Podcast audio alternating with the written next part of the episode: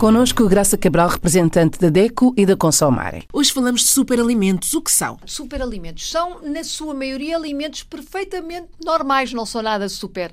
Nem nós ficamos super-heróis por consumir estes superalimentos. Então, por que essa designação? É uma expressão totalmente de marketing alimentar.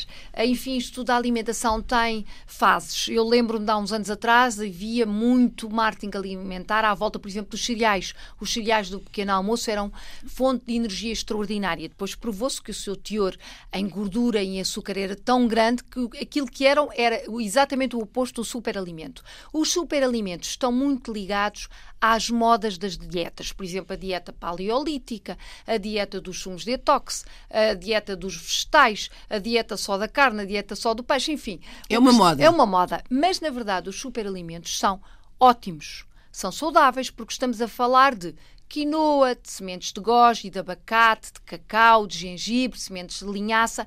Alimentos Tudo o que está na moda. Está na moda, são ótimos, sempre existiram, não tanto se calhar na dieta portuguesa. São alimentos que o marketing trouxe agora para a nossa dieta, mas que, por exemplo, em África fazem parte da alimentação de, toda, de todas as populações. O gengibre está em toda a parte, a linhaça, portanto, nada de extraordinário. O abacate, por exemplo. Agora estão associados a. A, a, a serem extraordinariamente nutritivos e emagrecem. Não são alimentos equilibrados, saudáveis, com um alto teor de vitaminas, um alto teor de antioxidantes, de minerais, portanto, fazem falta, é certo, mas que Uh, não são extraordinários. Não há alimentos com poderes uh, super, super poderes. Não existe.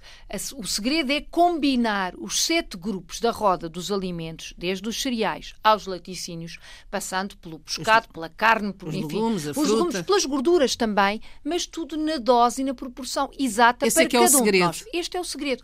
Por exemplo, as sementes de goji que subiram drasticamente de preço, muito utilizadas na zona de Moçambique e de Angola, agora são caríssimas para a população local e que correspondem, em termos de vitamina C, a um quarto de laranja que é quantas vezes mais barato. O abacate, que é saboroso, devo dizer, adoro, é muito comum em Moçambique. O preço subiu também dramaticamente. E mais, há escassez, porque está a ser exportado eh, para outros, outras paragens, nomeadamente para a Europa. Mas é um alimento perfeitamente equilibrado e que pode ser uh, introduzido, com certeza, pode e deve, mas numa proporção perfeitamente normal. O caso da quinoa e do óleo de coco são talvez os mais dramáticos nesta altura e esta, este relato é feito pelos nossos parceiros da Consumar, nomeadamente por, uh, pela Guiné e por Cabo Verde, que nos dizem que o preço da quinoa subiu tanto, tanto, tanto, que as populações locais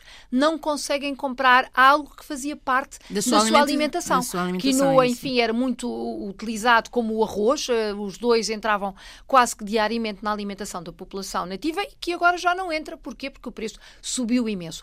E é um alimento perfeitamente equilibrado, mas não tem superpoderes. O mesmo o óleo de coco ainda é um bocadinho diferente porque se demonstrou cientificamente que o seu teor de gordura é tão elevado que deve ser deixado para ocasiões especiais uh, e não estar na nossa dieta rotineira, digamos assim. E o preço já subiu tanto que eles lá, enfim, quase não podem comprar este tipo de alimento que era tão comum, como o inhame também, o cacau, a mesma coisa, o gengibre, então, que eu acho extraordinariamente saboroso, faz parte, sim, deve ser incluído, sim, mas o consumidor que nos ouve não tem a noção de que está a ficar um super-herói imune, imune a tudo o que seja doença, nomeadamente a constipação, só por consumir estes alimentos de forma exagerada. Não. O segredo é uh, modificar e estas populações... Fazer a tal mistura. Exatamente, que têm alimentação local, que têm os produtos criados na época, naturais, devem usar e abusar desse tipo de produtos com condições e, e, e, isso é que é o segredo de uma alimentação saudável e equilibrada. Para a semana? Para a semana falamos de algo completamente diferente, que são burlas financeiras que estão a lesar milhares de consumidores por essa uh, África fora. Olhe por si, o um novo espaço dedicado aos direitos do consumidor em África e em Portugal. Coloque as suas dúvidas enviando o e-mail para o correio eletrónico olheporsi.rtp.pt e ouça as respostas na RDP África à segunda-feira, depois da uma da tarde. Olhe por si. Uma parceria RDP África, Associação DECO, com Isabel Flora e Graça Cabral.